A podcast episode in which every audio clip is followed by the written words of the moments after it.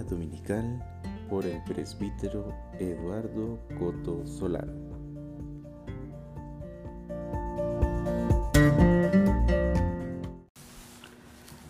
Lectura del Santo Evangelio según San Mateo.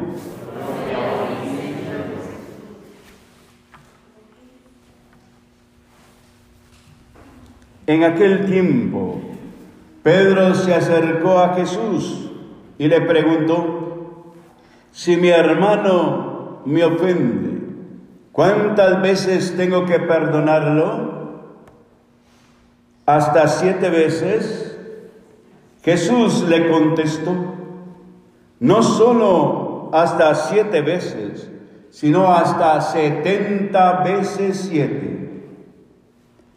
Entonces Jesús le dijo, el reino de los cielos es semejante a un rey que quiso ajustar cuentas con sus siervos y sus servidores. El primero que le presentaron le debía muchos millones. Como no tenía con qué pagar, el Señor mandó que lo vendiera a él a su mujer, a sus hijos y todas sus posesiones para saldar la deuda. El servidor, arrojándose a los pies, le suplicaba, diciéndole, ten paciencia conmigo y te lo pagaré todo. El rey tuvo lástima de aquel servidor lo soltó y hasta la perdonó la deuda. Pero apenas había salido aquel servidor, se encontró con uno de sus compañeros que le debía poco dinero. Entonces lo agarró por el cuello y casi lo estrangulaba mientras le decía, págame lo que me debes. El compañero se le arrodilló y le rogaba, ten paciencia conmigo, que yo te lo pagaré todo. Pero el otro no quiso escucharlo, sino que fue y lo metió a la cárcel hasta que pagara la deuda. Al ver lo ocurrido, sus compañeros se llenaron de indignación y fueron a contar al rey lo sucedido. Entonces el Señor lo llamó y le dijo, siervo malvado, te perdoné toda aquella deuda porque me lo suplicaste. ¿No debías tú también hacer lo mismo? Y tenido compasión de tu compañero, como yo tuve compasión de ti. Y el Señor, encolerizado, lo entregó a los verdugos para que no los soltaron hasta que pagara lo que debía. Pues lo mismo hará mi Padre Celestial con ustedes, a cada cual que no perdona de corazón a su hermano. Palabra del Señor. Se pueden sentar. Mis queridos hermanos, el domingo pasado como este, se nos ha venido presentando una eclesiología para que una comunidad viva auténticamente el Evangelio y sobre todo en el amor. El domingo pasado nos hablaba Dios de la corrección fraterna porque si vemos a un hermano que anda en malos caminos, y decimos, a mí no me importa. Tú también tienes responsabilidad de la salvación o condenación del hermano. Pero si lo llamas y le hace ver que hay que volverse a Cristo y buscar la conversión, tú y tu hermano se salvarán. Y hoy va más adentro todavía, al corazón también del hombre. Pedro sale aquí haciéndole una pregunta a Jesús. ¿Cuántas veces tengo que perdonar? ¿Siete veces? Para Pedro le pareció exagerado perdonar siete veces. Pero Jesús no. Jesús le dijo, no, Pedro, no son siete veces, sino setenta veces siete. Entonces, quiere decir, toda la vida, toda la vida hay que perdonar. Porque como dice hoy el libro del eclesiástico, si tú guardas rencor y cólera, que son cosas abominables a Dios, y se aferra a eso, entonces ante Dios no tienes que hacer nada. Porque el hombre de hoy, a pesar de escuchar la palabra de Dios, la escucha, pero la deja pasar por encima de la cabeza y no actúa según ella. Y por eso dice el sabio del eclesiástico, el Señor se vengará del vengativo y llevará rigurosa cuenta de sus pecados.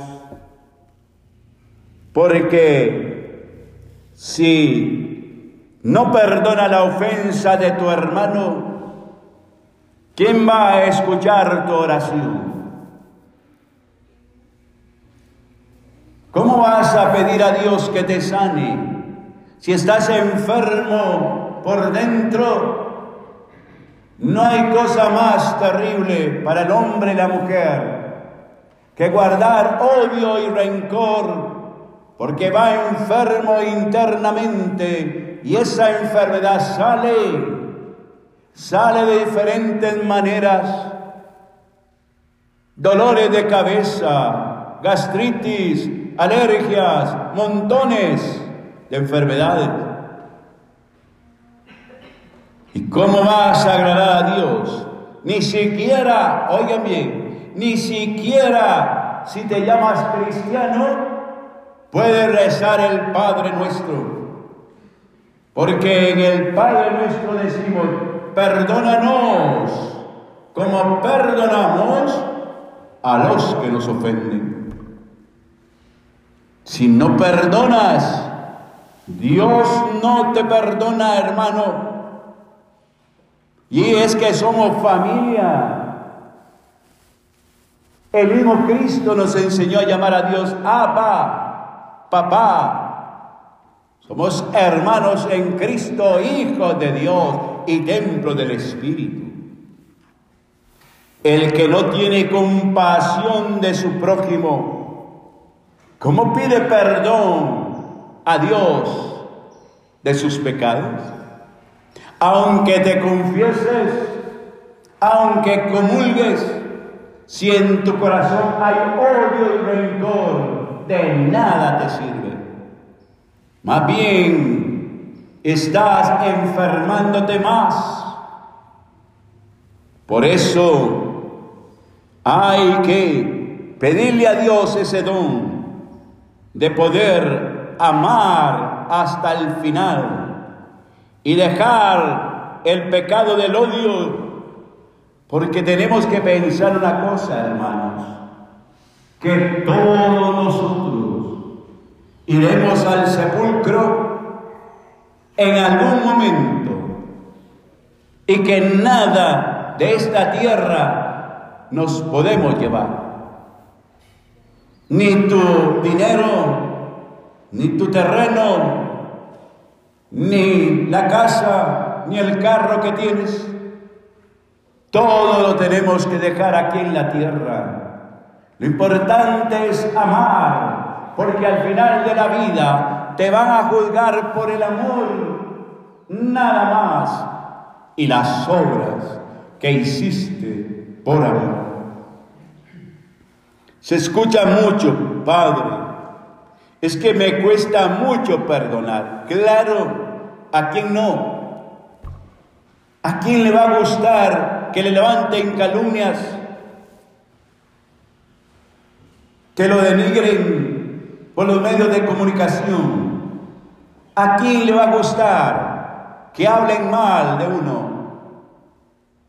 Que pongan tu honor por el suelo a nadie. Pero qué bien decía Jesús. Antes se dijo, ojo por ojo y diente por diente. Pero yo te digo, ama a tu enemigo. Qué duro, ¿no? Y Él es el ejemplo auténtico de amar al enemigo. Padre, perdónalos porque no saben lo que hacen. Desde la cruz pedía que nos perdonara.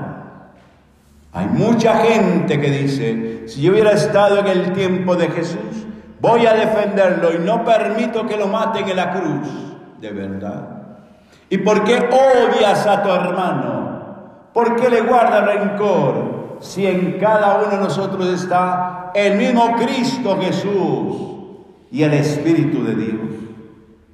Lo que le hagas a tu hermano, se lo haces a Dios. Por eso es una llamada de atención a que cumplamos los mandamientos, pero el más importante es el amor. Y ahí es donde viene a calzar, digo yo, con el Evangelio, cuando Jesús pone como ejemplo aquel servidor que le debía millones de millones de millones Vean la deuda que tenía, que mandó a venderlo a, él, a la esposa, a la casa, a los hijos, y aún así le quedaba debiendo. Pero aquel hombre se postró ante rey. Y le dijo, ten compasión de mí, ten piedad de mí. Que yo te voy a pagar esto hasta el último centavo. Y qué hermoso el gesto de este hombre, qué Dios. Lo perdonó, le perdonó la deuda, le dijo, no me debes nada, vete. Pero qué triste. Cuando sale, se encuentra a un compañero que le debía poquito dinero, poquito. Y sin embargo, se le olvidó que Dios había sido misericordioso con él, que lo había perdonado los millones de millones de millones. Y lo agarró del cuello y lo quería hasta ahorcar. Y lo llevó a la cárcel. Pero la comunidad no se quedó callada fue a pedir justicia. Mi Señor, el hombre que le perdonaste la deuda, no quiso perdonar al vecino, al hermano, y lo llevó a la cárcel. Tráigamelo. Y ahora sí, metan a la cárcel hasta que pague todo. Así hará Dios con cada uno de nosotros cuando nos llame si no hemos perdonado al hermano, no entraremos en su reino. Y es que nos encanta ver solo lo malo del hermano y no lo bueno. Cuánta crítica, cuánto odio, cuánta condenación al hermano y no vemos la nuestra, como decía el Evangelio ayer. Porque mira la paja del hermano de, de tu hermano y no es la viga que hay dentro de ti. No somos capaces de vernos a nosotros mismos que somos pecadores y a veces más que los demás, pero lo pintamos muy bien. Somos muy hipócritas y ponemos cara de santos puros y buenos, pero en el fondo no es así. Y por eso tenemos que pensar no en lo que hace el hermano y juzgarlo y condenarlo, no, sino qué hago yo. Porque cuando Dios te llame y haga el juicio, no te va a preguntar lo que yo he hecho, ni José ha hecho, ni tu hermano, ni tu vecino. Te preguntará qué has hecho tú. Ahí está. Amaste, odiaste. Si amaste, pasa al reino de Dios.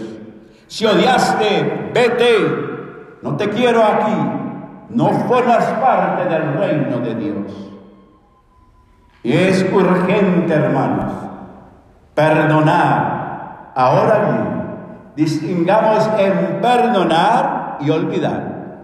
Ninguno de ustedes, solo Dios, puede olvidar, porque no se acuerda del pecado del hombre. Dice en Isaías que se tapa los ojos para no ver el pecado del hombre porque Él es pura misericordia, piedad y bondad. Pero si es cierto que tal vez no podemos olvidar el mal que nos han hecho, pero sí puedo perdonar. Y el día que yo he perdonado es que recuerdo el hecho pero ya no me duele. Veo al hermano que me hizo daño y lo saludo, no por hipocresía, sino porque es mi hermano y yo he hecho más cosas malas que él. Por eso, hermanos, denle gracias a Dios. Si alguien ha hecho malo o ha dicho algo malo de ti, ya pasó. Ahora perdónalo, ámalo y ora por él. Así comienza el perdón. Padre, pero me cuesta mucho perdonar. Di lo que te voy a decir. Le he dicho a mucha gente. Gracias Señor, porque ya pasó. Tú me perdonas. Yo perdono y me perdono. Amén. ¿Me entendieron? Nos ponemos de pie. Padre Santo, yo te alabo y te bendigo en esta tarde por la palabra que hemos escuchado, porque tú eres compasivo y misericordioso. Señor, haz que todo mi ser bendiga tu santo nombre. Señor, Olvídate de nuestros pecados, como olvidamos el que nos hacen los demás. Olvida, Señor, y perdónanos. Cura nuestras enfermedades ocasionadas por el rencor y el odio. Tú sabes cuánto me duele, Señor. Pero si tú me sanas, podré salir amando más perdonando más y sentir tu amor y tu ternura.